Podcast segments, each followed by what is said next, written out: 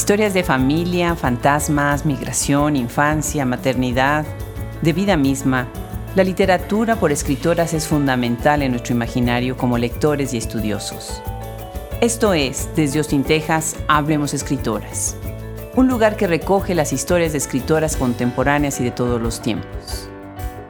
Hoy nos acercamos al universo de Alicia Garza Martínez. Nacida en la ciudad de Monterrey, escribe su primer libro, Mujeres tan Divinas, Universidad Autónoma de Nuevo León 2021. Yo soy Adriana Pacheco y con todo gusto les doy la bienvenida.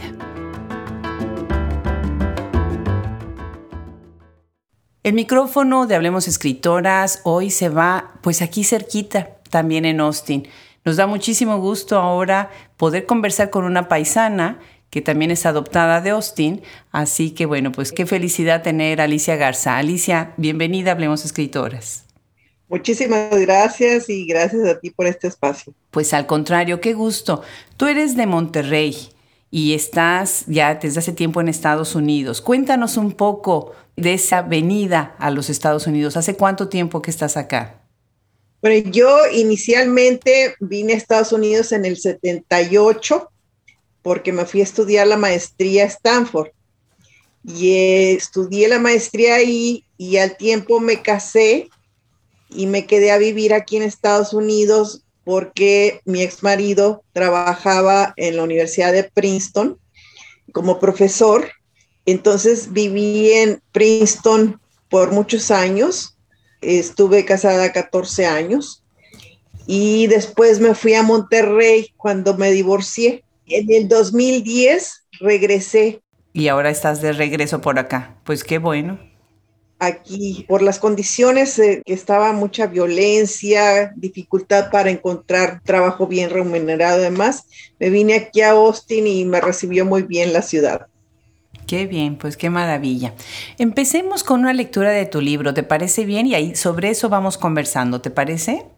Claro que sí es el capítulo 1 que se llama La Niña. Fuimos a la ciudad de Puebla, en el estado mexicano de Puebla, a visitar a la tía Leticia, la mejor de las cuatro hermanas Martínez, para celebrar el gran día, el 15 años de su hermosa hija Sofía. La fiesta iba a ser tan grande y suntuosa que parecía más como si fuera a ser una boda. Las reuniones de las cuatro hermanas Martínez eran siempre todo un suceso por lo disparejo del temperamento de tres de ellas y por el zafarrancho que siempre armaban en las horas previas a cualquier celebración, ya fuera Navidad, Día de las Madres o un cumpleaños. Siempre encontraban la manera y se esforzaban por estropearle la fiesta a cualquier otra persona que estuviera presente durante esas celebraciones.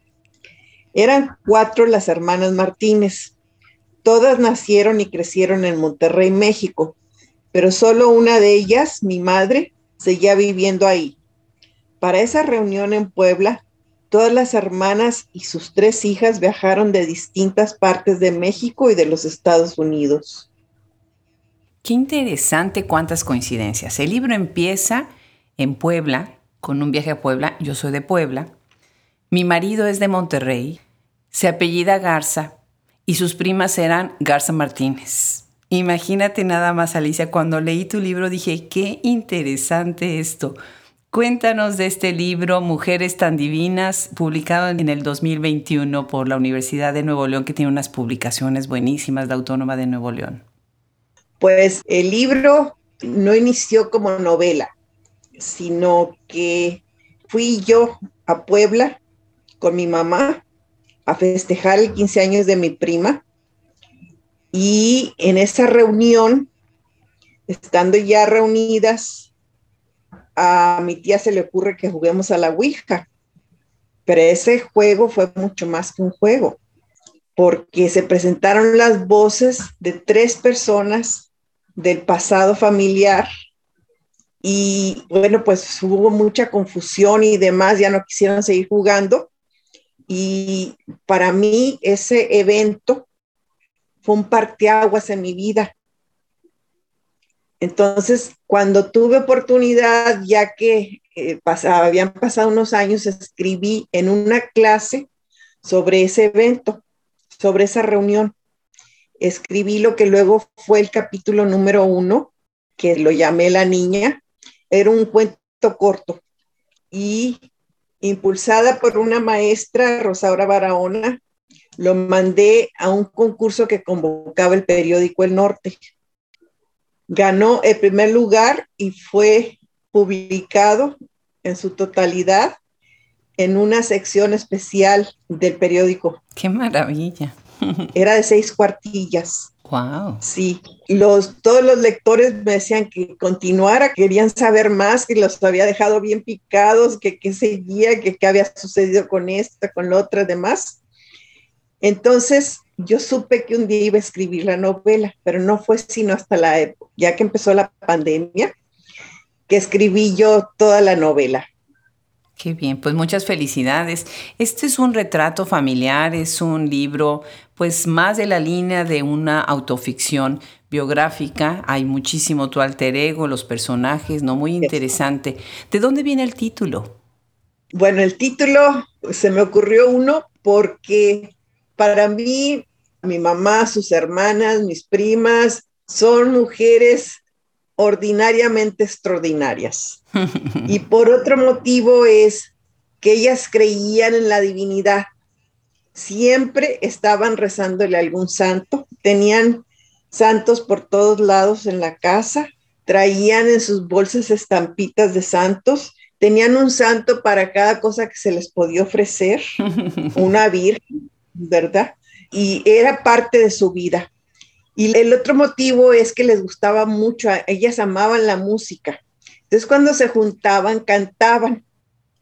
Y una de las canciones allá de, mucho tiempo atrás eh, que cantaban era la de Mujer de Agustín Lara que dice Mujer, Mujer Divina.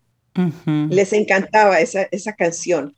Y mm, ya después, en los ochentas, que salió la canción que cantaba Vicente Fernández de Mujeres Divinas, la cantaban, pero con muchas ganas. Sí, les encantaba. Mujeres tan divinas, dice la canción. Entonces, hay mujeres, mujeres tan divinas. Entonces, de ahí se me ocurrió el título. Qué maravilla, qué maravilla.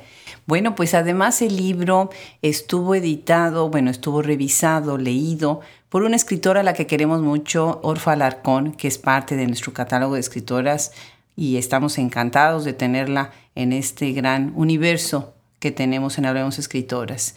Y ella dice en la contraportada, dice, así Alicia Garza Martínez se dio a la tarea de partir de la historia de su propia familia para dejarla atrás y construir su propia ficción, una en la que la magia sucede. Platícanos de este proceso de edición con Orfa. Bueno, cuando ya me aceptan el libro en la casa editorial universitaria de la Universidad de Nuevo León, el director de la editorial me asigna como editora a Orfa. Y pues yo no la conocía, no había oído hablar de ella, pero me hizo muy buenas observaciones sobre mi libro. Y entonces le pedí yo que me pusiera por escrito las observaciones que me había hecho para publicarlas. Le pedí permiso si las podía publicar en Facebook. Me dijo que sí, las publiqué y una amiga de Juárez, Chihuahua, que había conocido a Orfa cuando Orfa fue a dar una conferencia invitada por un amigo de ella, me dijo que Orfa era una escritora muy reconocida en el norte del país, que estaba reconocida entre las mejores escritoras contemporáneas del norte del país. Y como me hizo observaciones, pues no de contenido, sino de puntuación principalmente, ¿sí? Dije, bueno, pues entonces todo lo que me dice de, sobre el contenido, pues vale mucho. Y ya sabiendo que ella es famosa por sí misma, le pedí que me hiciera la contraportada y aceptó. Qué bien. Pues sí, efectivamente, Orfa es una de las grandes escritoras de la literatura contemporánea y tiene una obra magnífica. Alicia, ¿cuál es tu formación? Bueno, yo estudié comunicación en el TEC de Monterrey y luego hice una maestría en comunicación educativa y luego otra en psicología educativa. Y siempre me he dedicado, ya en, en mi vida de adulta, me he dedicado a la academia. Qué bien, ¿en dónde das clases? Ahorita, bueno, tengo cinco años de haberme certificado como maestra para niños disléxicos, ah, para personas disléxicas. Sí, y doy tutoreos en sus casas o en sus escuelas, pero de uno a uno, o sea, individual. ¿Pensarías en algún momento escribir un libro para niños disléxicos? Pues me gustaría mucho, fíjate, me gustaría mucho, pues más que escribir un libro para niños disléxicos, escribir sobre mi experiencia enseñando a leer a niños disléxicos. Qué bien, pues sí, sería maravilloso, sería muy, muy bueno. ¿A quiénes lees, Alicia? ¿Quiénes son tus escritores que más te inspiran, a los que siempre regresas? Bueno, eh, uno de ellos es García Márquez, hispano, ¿verdad? Pero Jane Austen es alguien que siempre me ha gustado mucho. Edith Wharton, Dickens, pero las escritoras que más me influenciaron para mi estilo son tres mexicanas. Bueno, más bien son cuatro. Rosario Castellanos con su libro Balún Canán. Elena Poniatowska con su libro Hasta no verte, Jesús mío. Ángeles Mastreta con su libro Arráncame la vida y Laura Esquivel con su libro Como agua para chocolate. Todas ellas escriben ficción como si fuera real y lo real como si fuera ficción. Y ese fue mi reto, en que no se supiera que era real y que era ficción en mi libro.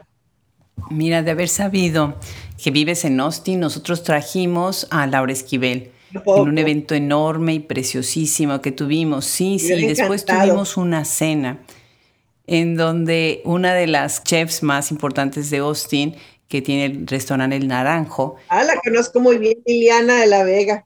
Claro, ella sirvió los platillos de como agua para chocolate.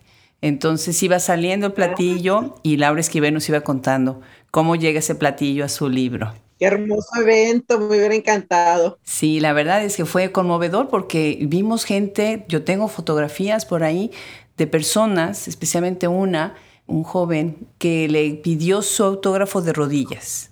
Y fue muy conmovedor porque pues muchas veces Laura Esquivel significa para los que han dejado México y ya son varias generaciones acá es recuperar un poco de esa nostalgia de las tradiciones y de bueno, pues la comida y demás, ¿no? Muy interesante.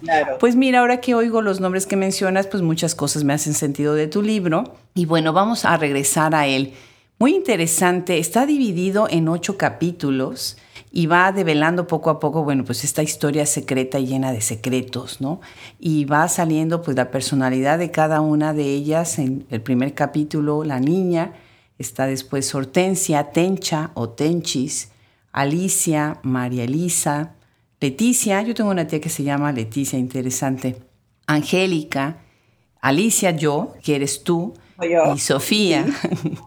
Y bueno, lejos de las anécdotas y de la historia de cada una de ellas, que podríamos pasarnos todo un rato hablando sobre ellas, me gustaría hablar de algo más puntual, que son la manera en que recuperas ciertos arquetipos y cómo esos arquetipos se construyen a través de cómo la gente, la sociedad te ve y cómo tú te ves a ti misma o nosotros nos vemos a nosotros mismos a través de esas miradas ajenas, ¿no?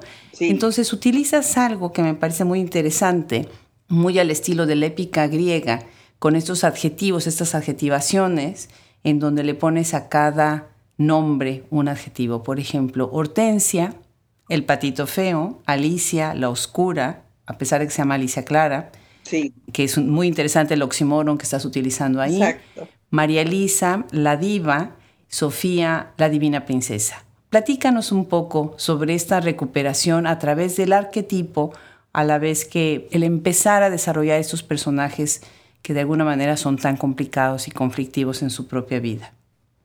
Bueno, en el siglo pasado, la mujer se dedicaba al hogar exclusivamente. se sometía al hombre, pero como el hombre trabajaba todo el día, no estaba en el hogar, no participaba con ella en las decisiones del hogar.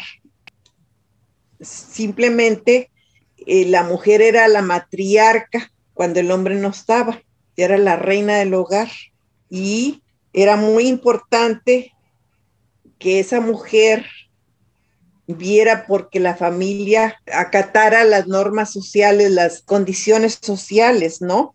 Para ella era muy importante, pero para empezar, que ella misma escogiera buen marido y tenía prejuicios de que entre más blanca eras, ibas a conseguir mejor marido. Si no sabías latín, mujer que sabe latín no tiene marido ni buen fin, ¿verdad? Y entonces el color de la piel era muy importante, al menos en el norte del país, la estatura, la posición social. Todos eran atributos importantes para competir por un buen marido y ser aceptadas por la sociedad. Entonces tienes que a Hortensia la discriminaban, pues una porque no era tan bonita, otro porque era pobre, y tuvo que trabajar. La dejó el marido cuando, bueno, no, no quiero platicar mucho de eso, pero tiene que migrar a Estados Unidos para hacerse una vida y trabajaba por necesidad. Entonces, esa la hacía menos. Como quiera ella, con respecto a su hija, era muy dominante. Las mujeres de mi historia, mi, mi mamá y sus tres hermanas, todas eran muy dominantes. Tenían como modelo a María Félix. ¡Ah, qué barbaridad! Que hacía su voluntad y se salía con la suya.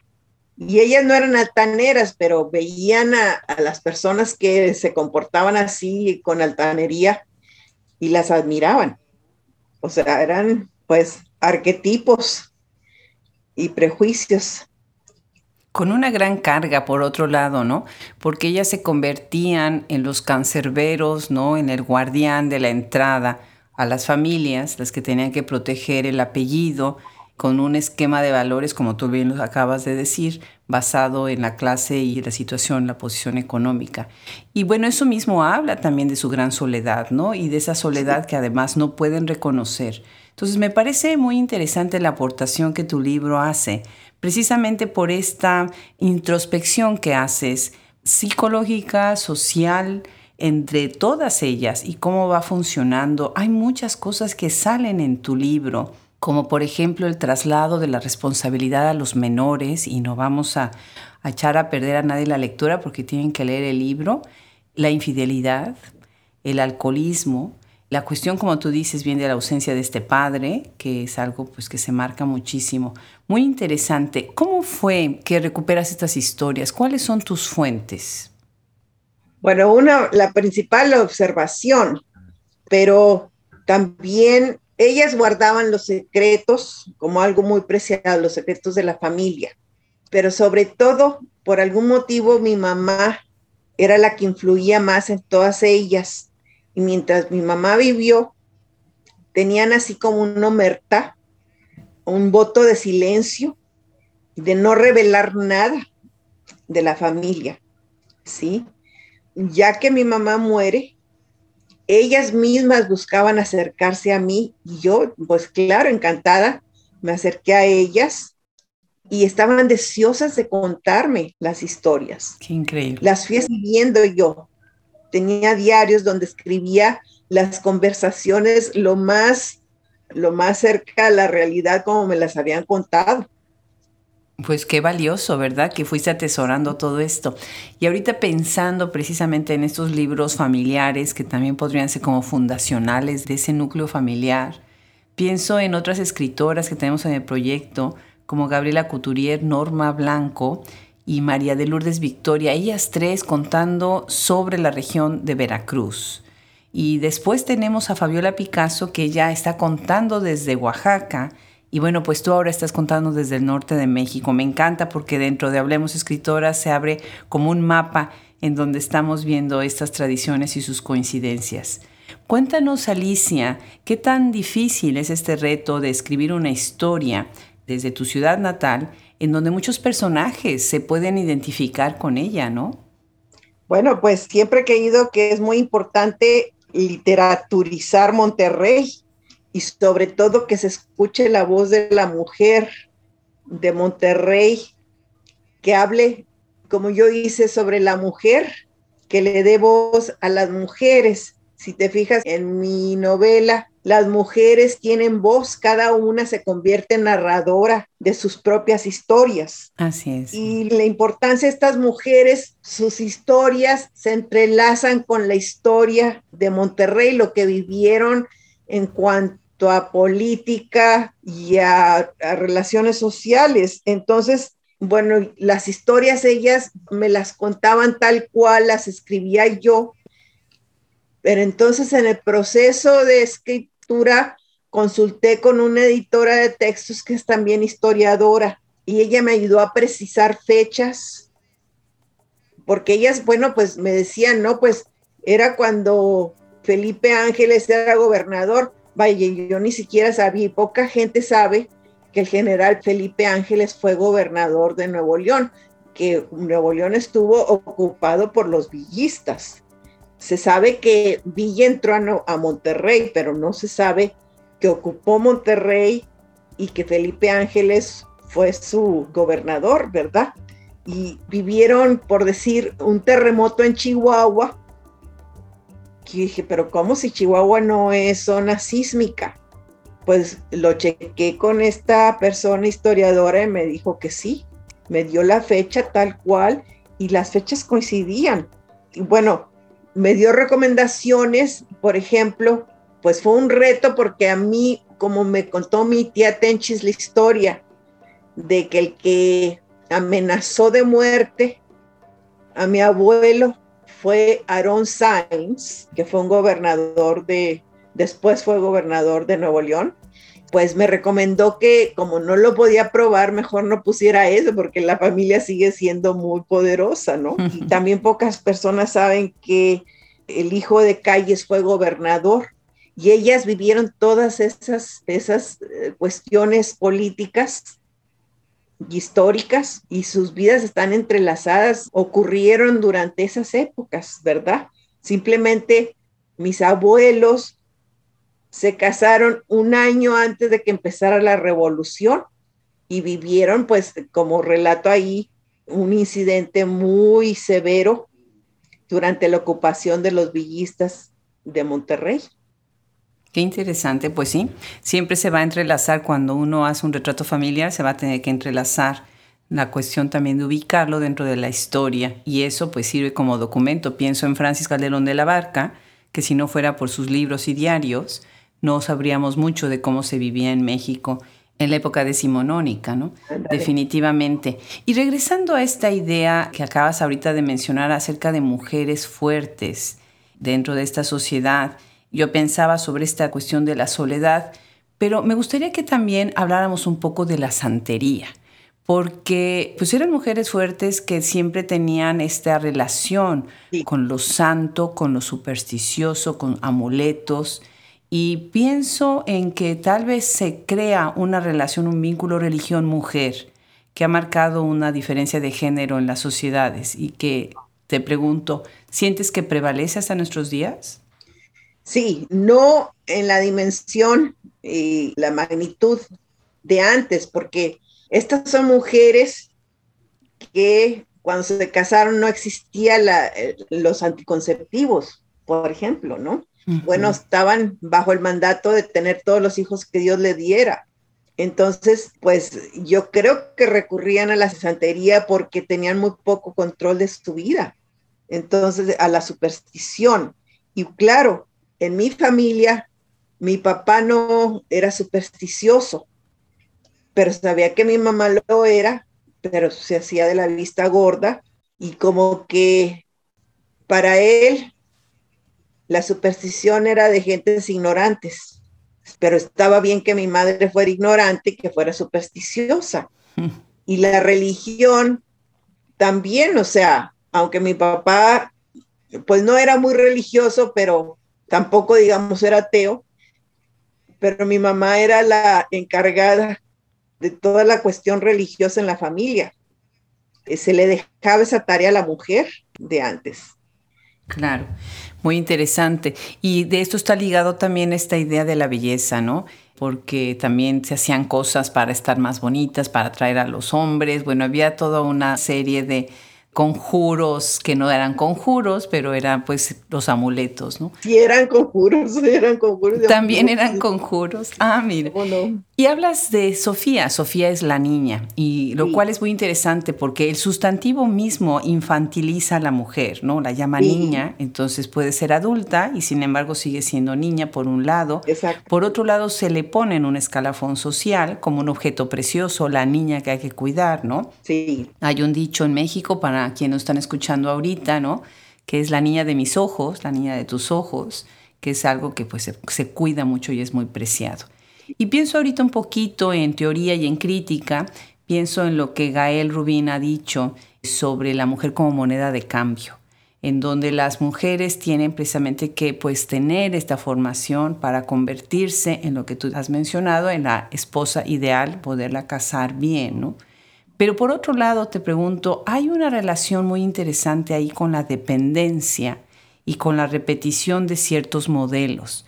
Tu libro en ese momento en el que lo estás escribiendo, estás recuperando la historia, pero en algún momento tienes conciencia de esta repetición de modelos que se da, que peligrosamente se puede dar. Pues sí, como no, sobre todo si la idea era que la mujer no se educara y no se preparara para hacerle frente a la vida de manera independiente. En mi familia y en las familias de esa época era muy importante que la mujer tuviera eh, una educación, pero de un tipo que les, le llamaban que fuera un estuche de monerías. o sea, la mujer estudiaba corte, confección, estudiaba costura. Vaya, en el colegio de monjas donde yo estaba, nos daban clases hasta de etiqueta social, cómo comportarnos socialmente, imagínate y era muy importante que lo estudiaras mientras te casabas, formación familiar, si es que estudiabas algo. Entonces te llenaban de atributos, pero no para que hicieras frente a la vida, o sea, no, no te enseñaban costura para que luego fueras costurera si te faltaba un hombre y tuvieras, no tuvieras dinero. Te lo enseñaban para que tuvieras, llenaras ese estuche de monerías Sí.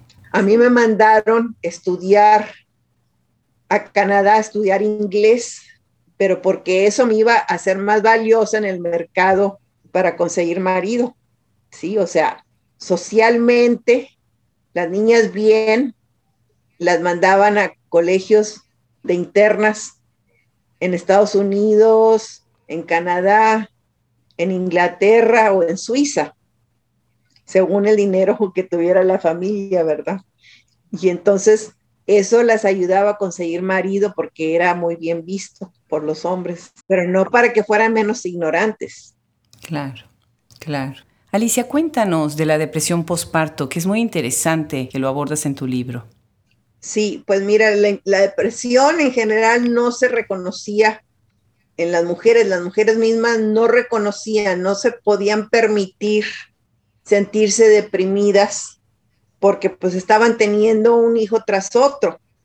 Y la depresión de posparto ni siquiera se mencionaba, no existía. Mi madre tuvo seis hijos en seis años y medio. ¿A qué horas iba a tener tiempo de deprimirse si tenía que atender eh, criaturitas todo el tiempo, no? Y las enfermedades emocionales eh, y psicológicas en general si ahorita son tabú, en ese entonces mucho más. Consultar un psicólogo era pues nomás las personas que están locas y a las locas que las encierren y nadie quiere que los encierren, ¿verdad? Claro. Ir al psicólogo era algo que no, ni los hijos, nadie, o sea, se guardaba como secreto si algún miembro de la familia tenía problemas emocionales o psicológicos. Y desde luego que la violencia en la familia, pues aunque fuera violencia psicológica, pues no se reconocía, ¿verdad? Las mamás, al menos en mi caso, pues me humillaban en público y como si nada, ¿verdad? Sí. Pues, era, era algo y eran cadenas que se repetían, ¿verdad? Creo yo que yo pude romper varias cadenas, como lo cuento ahí en mi, en mi libro. Claro que sí. Qué es cierto lo que estás diciendo y qué fuerte, ¿no? Qué conmovedor. Llevan una doble censura y una doble carga, la de sufrir la depresión y la de no poderla demostrar y no poderse atender. Lo mismo pasaba con el alcoholismo. Las mujeres que tienen problemas de dependencia con el alcohol, pues muchas veces no buscan ayuda, ¿no? Precisamente. Y Alicia, entonces, ¿viene algo más de tu producción? ¿Estás escribiendo un nuevo libro? Como escritora, sí. Estoy por terminar es un cuento corto, no llega a ser novela. Es un cuento corto, ¿sí? Estoy por terminarlo eso, pero también estoy trabajando en algo que escribí hace ya tiempo. Es un monólogo para teatro. Qué interesante, pues qué maravilla. Bueno, pues qué gusto, qué gusto haberte tenido en el programa, en el podcast y muchísimas felicidades por este libro, que vengan otros y muchísimas gracias por sumarte a Hablemos Escritoras. Muchísimas gracias a ti por este espacio y por aceptarme para Hablemos Escritora. Al contrario, un abrazo muy grande. Hasta luego.